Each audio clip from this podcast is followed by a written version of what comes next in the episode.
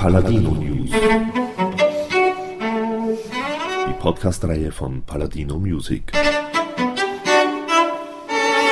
Präsentiert von Manfred Horak.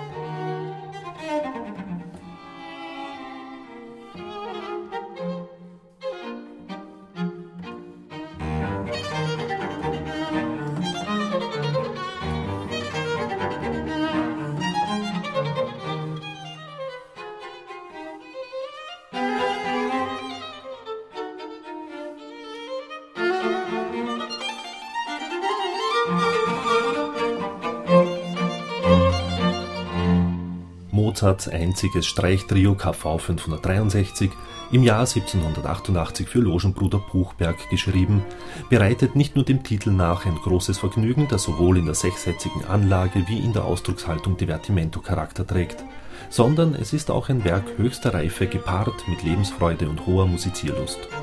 Aber wie ist dieses Divertimento gegenüber früheren Arbeiten dieser Art kammermusikalisch ausgeformt? Wie ist jede der drei Stimmen individualisiert? In seiner kunstvollen Durchbildung setzt es nicht mehr eine Gesellschaft voraus, die musikalische Unterhaltung sucht, sondern den Kenner, der die subtile Feinheit der kompositorischen Faktur zu schätzen und zu genießen weiß. Die drei Herren, Christoph Ehrenfellner Violine, Firmian Lermer Viola und Martin Rommel Violoncello, spielten die von großer Leichtigkeit geprägten, formal und musikalisch abwechslungsreichen Sechssätze neu ein und sie taten gut daran, denn daraus entstand eine vergnügliche und äußerst vitale Reise durch ein Meisterwerk von Mozart, in dem alle drei Stimmen stark solistisch gefordert werden. Somit kommen wir zu einem der drei Stimmen, nämlich zu Firmian Lerma. Er war Mitglied im Klangforum Wien und ist Gründungsmitglied vom Streichsextett Hyperion Ensemble. Zudem fungiert er unter anderem als Leiter der Wildturner Kunsttage und des Festivals Musica Paragente in Andalusien. Ich traf Firmian Lerma zu einem entspannten Gespräch über Mozart, alte Instrumente und neue Musik. Somit gleich mal Ton ab für Firmian Lerma. Es ist immer, also nebst der großen Herausforderung, dieses Stück zu spielen, immer auch ein großes Vergnügen, es einfach miteinander wieder zu probieren, mit Freude und mit Scheitern verbunden. Und der ganze Charakter von dem Stück ist ja so, zwar kammermusikalisch, aber auch sehr konzertant und ich würde nicht sagen leicht hin, aber man kann einfach viel Spaß miteinander verbringen, auch, also einfach zu schauen, was, was passiert. Und wir haben ja auch festgestellt, dass es entweder eifrigst geprobt werden muss oder man spielt es halt quasi spontan und schaut, was passiert, was auf gewisse Weise dem Stück sehr gut tut. Einerseits gilt es ja als Meisterwerk und andererseits eben, Sie haben Sie auch schon angeschnitten, als Unterhaltungsmusik sozusagen, was überwiegt für Sie ist. Na, Unterhaltungsmusik, glaube ich, ist es nicht. Also auch wenn es Divertimento heißt, aber also selbst wenn die das damals auch immer wieder mal der Auszugsweise gespielt haben oder nicht als ganzes Stück im Konzert, sondern zwischendrin halt Kaffee getrunken haben oder oder man Schach gespielt hat, ist es, ist es doch zu tiefsinnig oder zu, zu groß gedacht, der Gedanke, als dass man es als Unterhaltungsmusik bezeichnen könnte. Also das Divertimento ist es schon, aber das könnte auch irreführend. Also dazu ist es, ist es zu groß. Was bedeutet für Sie generell die Musik von Mozart? Uff, das kann ich nicht beantworten. Nicht? Nein. Da ist so viel äh, drinnen, das, das wird, also da, da wüsste ich gar nicht, wo ich anfangen soll. Also ich darf ja vor allem Kammermusik spielen oder hier und da mal, oder früher habe ich sehr viel symphonische Sachen gespielt und manchmal Opern. Gelernt habe ich im Studium, dass sowieso alles immer Oper ist, egal was er geschrieben hat. Das stimmt schon, stimmt auch nicht. Also aber was sich in, in einer Oper alles abspielt an vielfältiger Beziehungs- und Charakter- und Emotionswelt, das ist alles drin. Also in meiner Laufbahn habe ich diverse Ausflüge gemacht in zeitgenössische Musik oder ja, so Spezialabteilungen. Ich bin immer sehr gern und immer ausschließlicher zurückgekommen zum Klassischen und das tut einfach einem selber so gut, diese Sachen zu spielen. Natürlich ist eine Schumann-Symphonie großartig oder also so wohlig aufgehoben in der Musik, während man sie macht, wie da, wüsste ich nicht, wo sonst.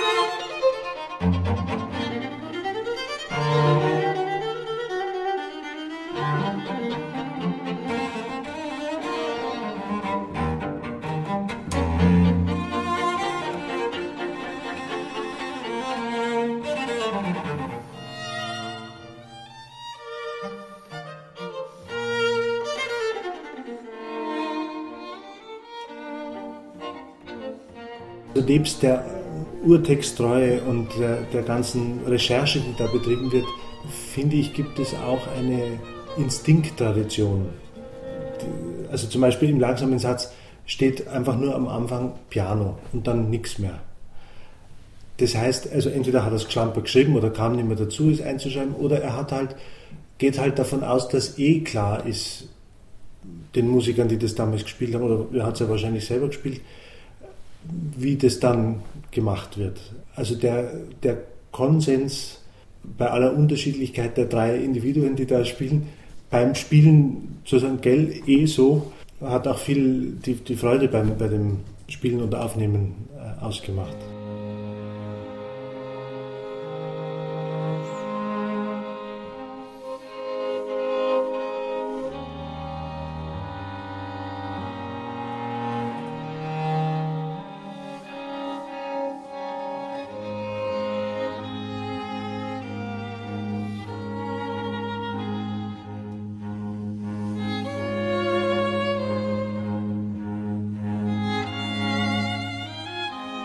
Ich habe in anderen Formationen das immer wieder ausgiebig geprobt und viel gespielt, mich sehr gefürchtet auf der Bühne. Also der Anteil des Scheiterns bei dem Stück, finde ich, ist anfänglich ziemlich groß. Also bis man mal, oder also zumindest ich, wenn ich von mir spreche, bis ich mal überhaupt mich nicht mehr gefürchtet habe davor und man dann allmählich dazu kommt, es wirklich zu zelebrieren, das hat schon lange gedauert.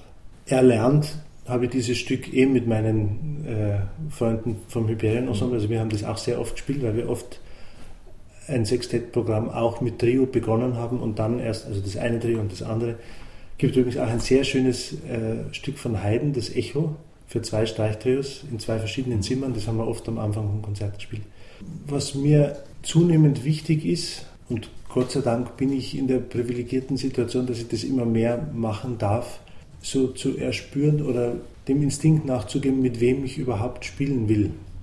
Also ob das dann jetzt wahnsinnig perfekt ist oder man es ausgiebig geprobt hat oder weniger ausgiebig, ist vielleicht gar nicht so wichtig, aber dass man so grundsätzlich einmal ungefähr im gleichen Dialekt spricht, auf jeden Fall sich gern miteinander verbindet. Also ist Gott sei Dank in beiden, sowohl im Hyperion wie auch wenn wir zusammen Streichtheater spielen, der Fall und insofern ist es ziemlich ähnlich.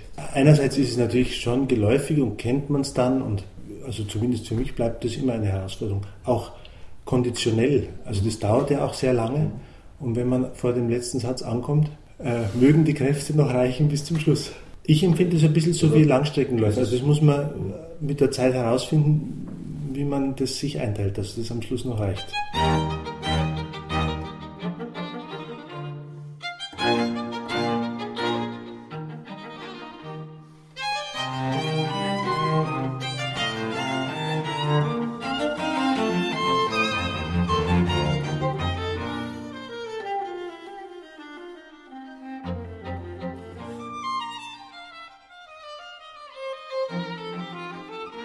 Sie spielen auf einem sehr alten Instrument aus dem 18. Jahrhundert. Äh, jüngere Instrumente sozusagen reizen Sie nicht oder wie sind Sie überhaupt auch zu dem alten Instrument gekommen? Die Alten bringen eine Patina mit oder halt eine Geschichte von sich aus, die auch ein sehr, sehr gutes junges Instrument einfach aufgrund der Zeit nicht haben kann. Das geht halt einfach nicht. Es gibt ja sehr gute Instrumente. Also ich, ich bin da auch sehr interessiert und probiere das immer wieder aus also bin auch davon dran, mir dann als Zweitinstrument oder so, sowas auch anzuschaffen, weil ich finde, dass man das ja auch ernst nehmen muss, was die Geigenbauer machen. Und da gibt es ja auch sehr gute Sachen.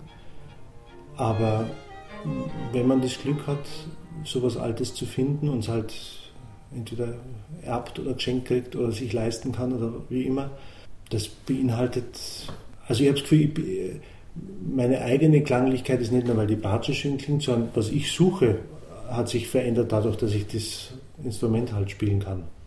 Es hilft schon sehr. Und es ist auch zu beobachten, dass Leute, die auf sowas Altem gespielt haben oder auf einem wirklich schönen Italiener, wenn die dann einmal ein neues Instrument in die Hand nehmen, suchen diesen Klang. Und also hilft dann auch wiederum auf der anderen Seite. Kommen heutige Produktionsbedingungen, wenn man Musikstücke einspielen möchte für CD, die alten Instrumente entgegen oder ist das nicht ein großer Widerspruch? Also einerseits sind das das digitale Format und auch die Aufnahmebedingungen, die sich ja möglicherweise geändert haben. Mhm. Und ganz konträr eben diese alten Instrumente, wo es ja damals natürlich keine Aufnahmestudios oder ja. was auch immer gab. Ich finde, das ist sowieso ein riesiger Widerspruch. Der ist halt so. Also da kann man jetzt Purist sein und sagen, ich nehme sowieso gar nichts auf. Oder wenn man aufnimmt, halt mit dem Instrumentarium, das man hat, natürlich. Also da gibt es ja auch sehr prominente Beispiele von Musikern, die das, oder Dirigenten, die das absolut ablehnen und sagen, das ist ja alles nur die halbe oder viertelte Wahrheit zur Aufnahme und das zählt ja alles nicht, das wirklich erleben. Also Jelly Bedake war ja so einer, das findet wo ganz woanders statt. Ich mag das sehr gern, das Aufnehmen. Ich bin mir schon bewusst, dass das eine künstliche Sache ist. Also das darf man auch nicht leugnen, das ist es einfach. Also vor allem, wenn man nicht einfach ein Konzert spielt und halt das Mikrofon hört mit zu und das kann man dann hinterher sich nochmal anhorchen, mhm. sondern eine Aufnahme macht mit Schnitten, hoffentlich möglichst wenig, aber man darf wiederholen, man kann das nochmal richten oder den Klang einrichten. Ich, ich mag das, also sei es auch nur aus, weil es interessant ist, sich selbst zu studieren. Also wie klinge ich denn eigentlich oder wie klingt mein Ensemble oder wie, wie verbindet sich das oder ich finde das sehr interessant und äh, einfach fürs eigene Weiterkommen auch sehr lehrreich, weil man natürlich immer wieder Objektivierung erfährt von dem, was man eigentlich hört und macht und also hoffentlich einen Nutzen daraus zieht.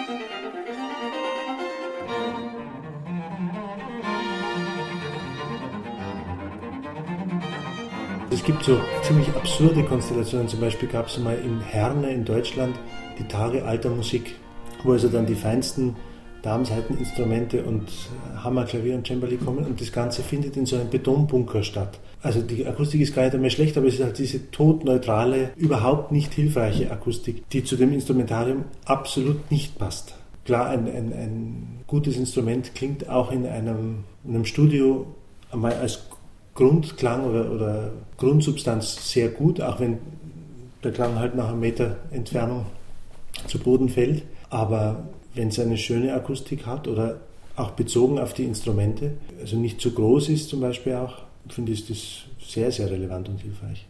Ich finde es sehr schlimm, dass die Entwicklung der Konzertsäle dahin geht, dass alles immer noch größer wird und deswegen die Solisten fast alle in Richtung Kraft spielen und auch ihre Instrumente so einstellen, wodurch sehr viel von dem, was die eigentlich an Obertönen oder an, an Klangreichtum haben, verloren geht, weil es halt nur auf, auf Kraft geht und ausfüllen können diese riesigen Hallen.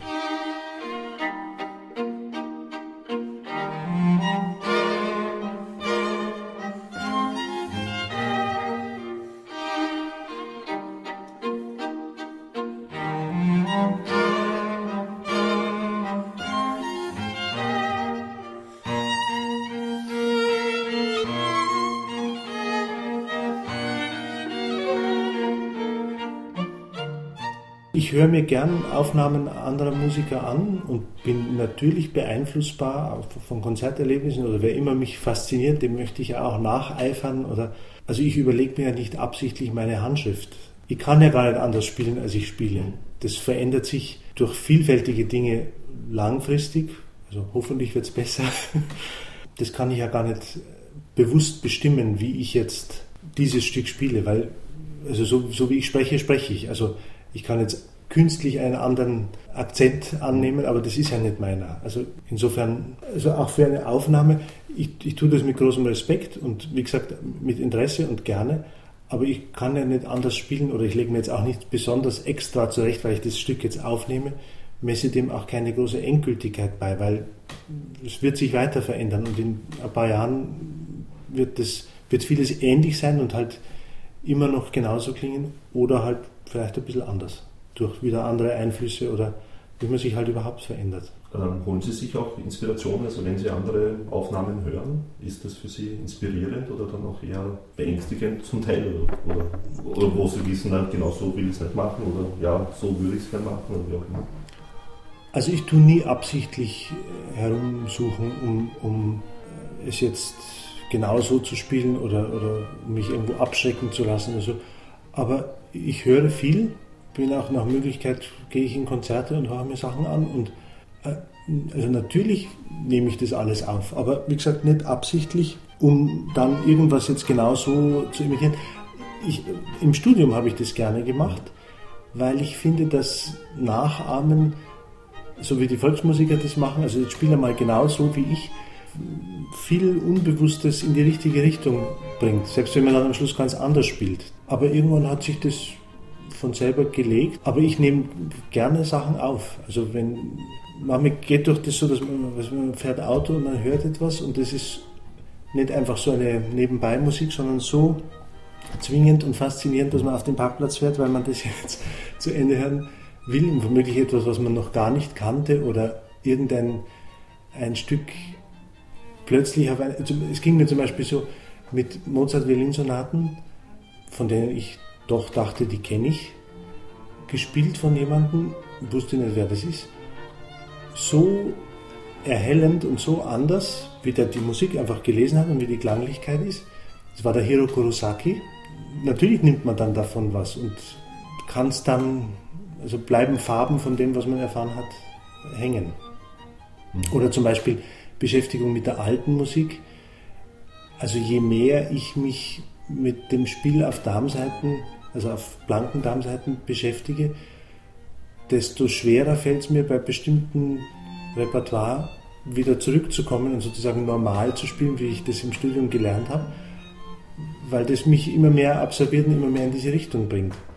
Und natürlich bleibt davon etwas hängen in meinem klassischen oder, oder modernen, äh, in meiner modernen Spielweise.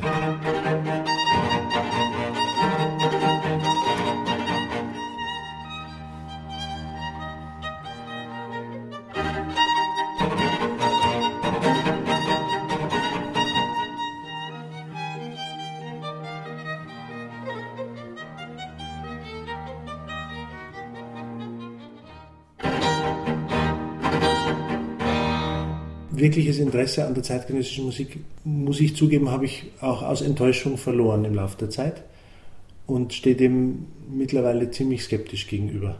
Also ich halte, wenn ich das so ehrlich sagen darf, fast, also das meiste davon für einen Irrweg. Also Improvisation, Jazz oder was es ansonsten so an weltmusikalischen Entwicklungen gibt, ist, glaube ich, alles näher am, am ursprünglichen äh, Musikmachen für Menschen also das darf man, ich glaube, so darf man das gar nicht sagen, da kriegt man dann geschimpft. Aber also ich, ich stehe dem sehr skeptisch gegenüber und in großer Distanz. Gab es Ihrer Meinung nach auch Irrwege von Mozart in seinem musikalischen Werk? Bei Mozart, vielleicht ein ganz kleiner Prozentsatz ist nicht so genial, aber später, beim Brahms, bei dem weiß man zum Beispiel, dass er mit sich selbst äh, schwer gehadert hat und viel weggeschmissen hat, weil er einfach nicht zufrieden war. Dass die auch gekämpft haben und selber nicht alles großartig gefunden haben oder wiederum nachfolgende Komponisten oder Musiker gesagt haben, also das ist aber nicht so. Gibt es viele Beispiele. Bei Mozart wüsste ich jetzt eigentlich nichts. Haben Sie selbst auch erwausten als Komponist oder so? Nein. Wollen Sie nicht? Oder? Ich habe nichts zu sagen. Also ich würde ja gerne, aber das, äh, das weiß ich, dass ich das nicht. Ich tue gerne, das ist äh, etwas ganz Komisches, aber das empfehle ich jedem auszuprobieren, Musik abschreiben, weil man das und zwar nicht mit irgendwelchen Computerprogrammen, sondern händisch. Das ist eine ganz eigene Art, sowas nahe kriegen für sich selber. Ich probiere immer wieder mal Stücke zu arrangieren für mein Ensemble, aber nicht jetzt alles Mögliche irgendwie, das halt geht, sondern das siebe ich auch gründlich aus, was mir sinnvoll erscheint und das probieren wir auch lang aus, bevor wir sagen, das gilt jetzt als eine Bearbeitung. Also wenn man so ein, ein großes Stück von wem auch immer geschrieben hat, irgendwie kriecht man anders in die Sprache von dem oder wie der draufgekommen ist oder kriegt man da anders hinein, als wenn man es sozusagen nur liest und, und halt sagt, aha, das spielen wir so und so. Das tue ich gern, aber selber könnte ich nicht. Thank you and good night.